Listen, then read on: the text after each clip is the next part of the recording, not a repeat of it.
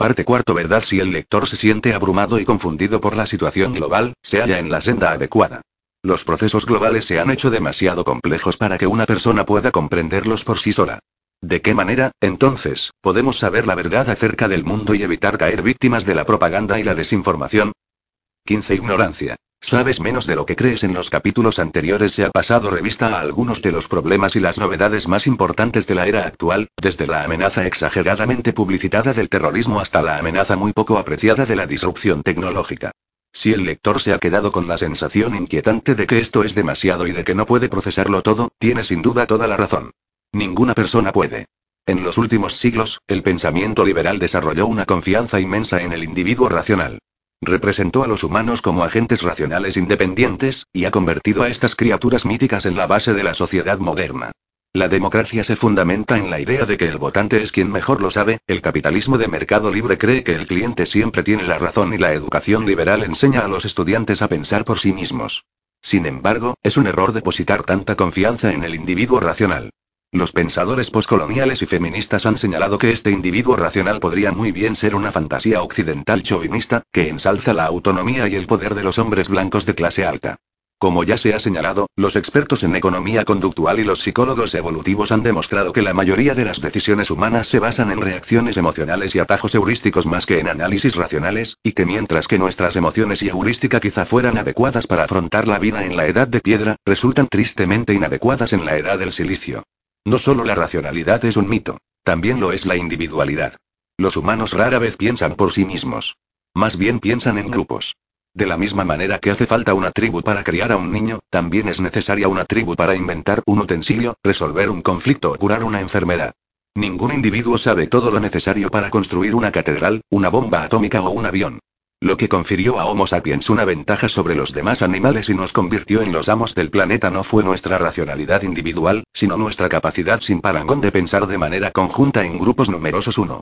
De forma individual, los humanos saben vergonzosamente poco acerca del mundo, y a medida que la historia avanza, cada vez saben menos.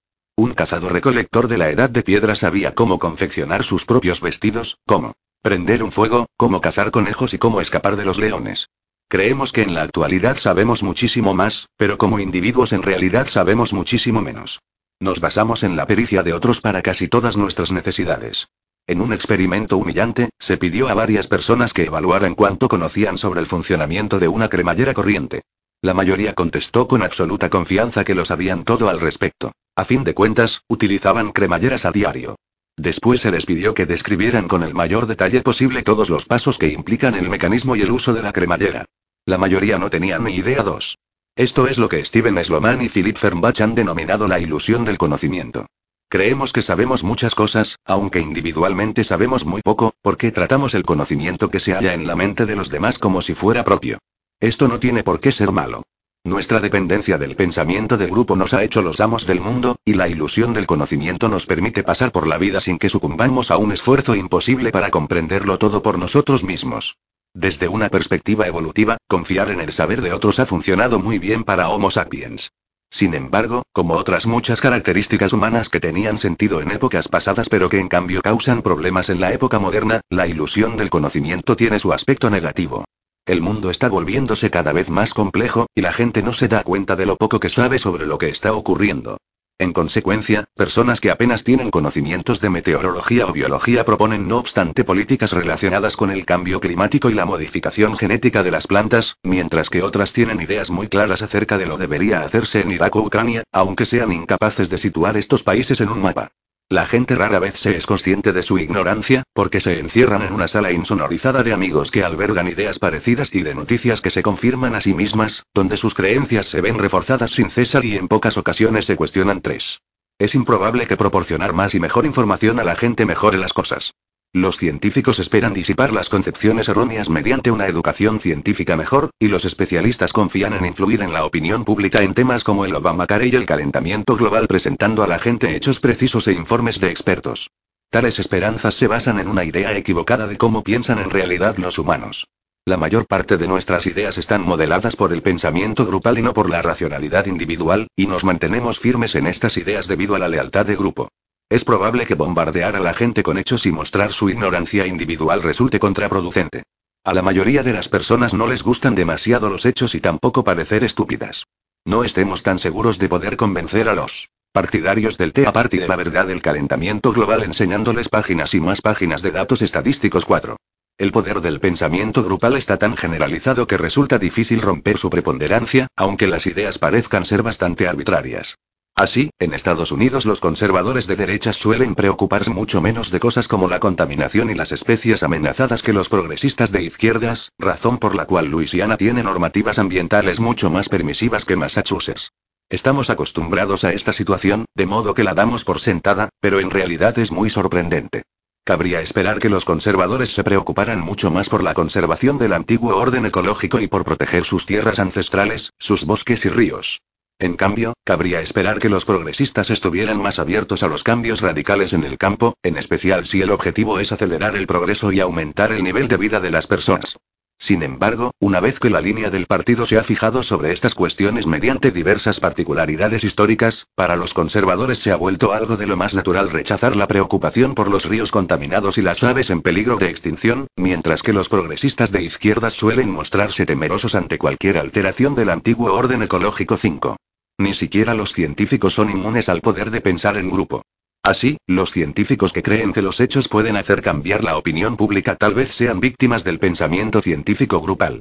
La comunidad científica cree en la eficacia de los hechos. De ahí que los leales a dicha comunidad continúen pensando que pueden ganar los debates públicos lanzando a diestro y siniestro los hechos adecuados, a pesar de que hay gran evidencia empírica de lo contrario.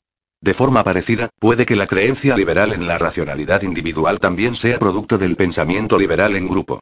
En uno de los momentos culminantes de la vida de Brian, de los Monty Python, una enorme muchedumbre de seguidores ilusos confunden a Brian con el Mesías.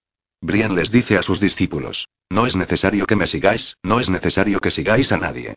Tenéis que pensar por vosotros mismos. Todos sois individuos. Todos sois diferentes. La muchedumbre entusiasta canta entonces al unísono. Sí, todos somos individuos. Sí, todos somos diferentes. Los Monty Python parodiaban la ortodoxia contracultural de la década de 1960, pero la afirmación puede aplicarse igualmente al individualismo racional en general. Las democracias modernas están llenas de muchedumbres que gritan al unísono. Sí, el votante es quien mejor lo sabe. Sí, el cliente siempre tiene la razón. El agujero negro del poder. El problema del pensamiento de grupo y de la ignorancia individual afecta no solo a los votantes y clientes comunes, sino también a presidentes y directores generales. Puede que tengan a su disposición gran cantidad de asesores y vastos servicios de inteligencia, pero no por eso las cosas son necesariamente mejores. Es muy difícil descubrir la verdad cuando se gobierna el mundo. Se está demasiado atareado. La mayoría de los dirigentes políticos y de magnates de los negocios se pasan la vida trajinando. Pero para profundizar en cualquier tema se necesita mucho tiempo, y en particular el privilegio de perder el tiempo. Es necesario experimentar con caminos improductivos, probar con callejones sin salida, dejar espacio a las dudas y al aburrimiento, y permitir que pequeñas semillas de perspicacia crezcan lentamente y florezcan. Si no podemos permitirnos perder tiempo, nunca daremos con la verdad. Y lo que es aún peor, el poder grande distorsiona inevitablemente la verdad. El poder se dedica a cambiar la realidad en lugar de verla como es. Cuando tenemos un martillo en la mano, todo parece un clavo. Y cuando tenemos un gran poder en la mano, todo parece una invitación a inmiscuirse. Incluso si de alguna manera superamos esta ansia, la gente que nos rodea nunca olvidará el martillo gigante que enarbolamos. Todos los que hablen con nosotros tendrán motivaciones secretas conscientes o inconscientes, de modo que nunca podremos confiar por completo en lo que dicen. Ningún sultán puede confiar nunca en que sus cortesanos y subordinados le digan la verdad.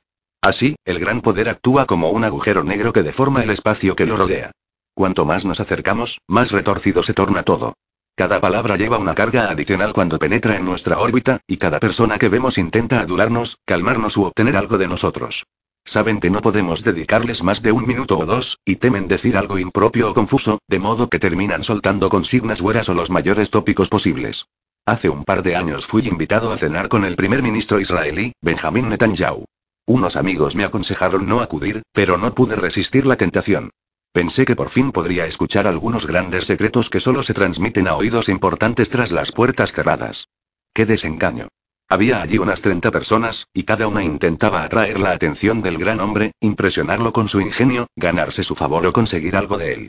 Si algunos de los que estaban en la cena sabían de un gran secreto, hicieron un esfuerzo ímprobo por guardarlo para sí. Eso no era culpa de Netanyahu, ni de ninguno de los demás. Era culpa de la atracción gravitatoria del poder.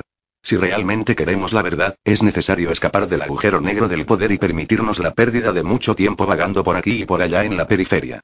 El saber revolucionario rara vez llega hasta el centro, porque el centro está construido sobre un conocimiento ya existente. Los guardianes del antiguo orden suelen determinar quién consigue alcanzar los centros del poder y tienden a filtrar a los portadores de ideas no convencionales y perturbadoras. Desde luego, también, filtran gran cantidad de basura. No ser invitado al Fórum Económico Mundial de Davos no es garantía de sabiduría. Por ello debemos invertir tanto tiempo en la periferia. Quizá los guardianes del antiguo orden tengan algunas ideas brillantes y revolucionarias, pero sobre todo están llenos de conjeturas infundadas, modelos desacreditados, dogmas supersticiosos y ridículas teorías conspiratorias. Así, los dirigentes se hallan atrapados por partida doble. Si permanecen en el centro del poder, su visión del mundo estará muy distorsionada. Si se aventuran hacia los márgenes, gastarán mucho de su preciado tiempo. Y el problema no hará más que empeorar. En las décadas venideras, el mundo se volverá más complejo aún de lo que es hoy en día. En consecuencia, los humanos, ya sean peones o reyes, sabrán menos todavía de los artilugios tecnológicos, de las corrientes económicas y de las dinámicas políticas que modelan el mundo. Como observó Sócrates hace más de dos mil años, lo mejor que podemos hacer en tales condiciones es reconocer nuestra propia ignorancia individual. Pero ¿qué ocurre entonces con la moral y la justicia? Si no podemos entender el mundo, ¿cómo confiar en distinguir entre lo que está bien y lo que está mal, entre la justicia y la injusticia?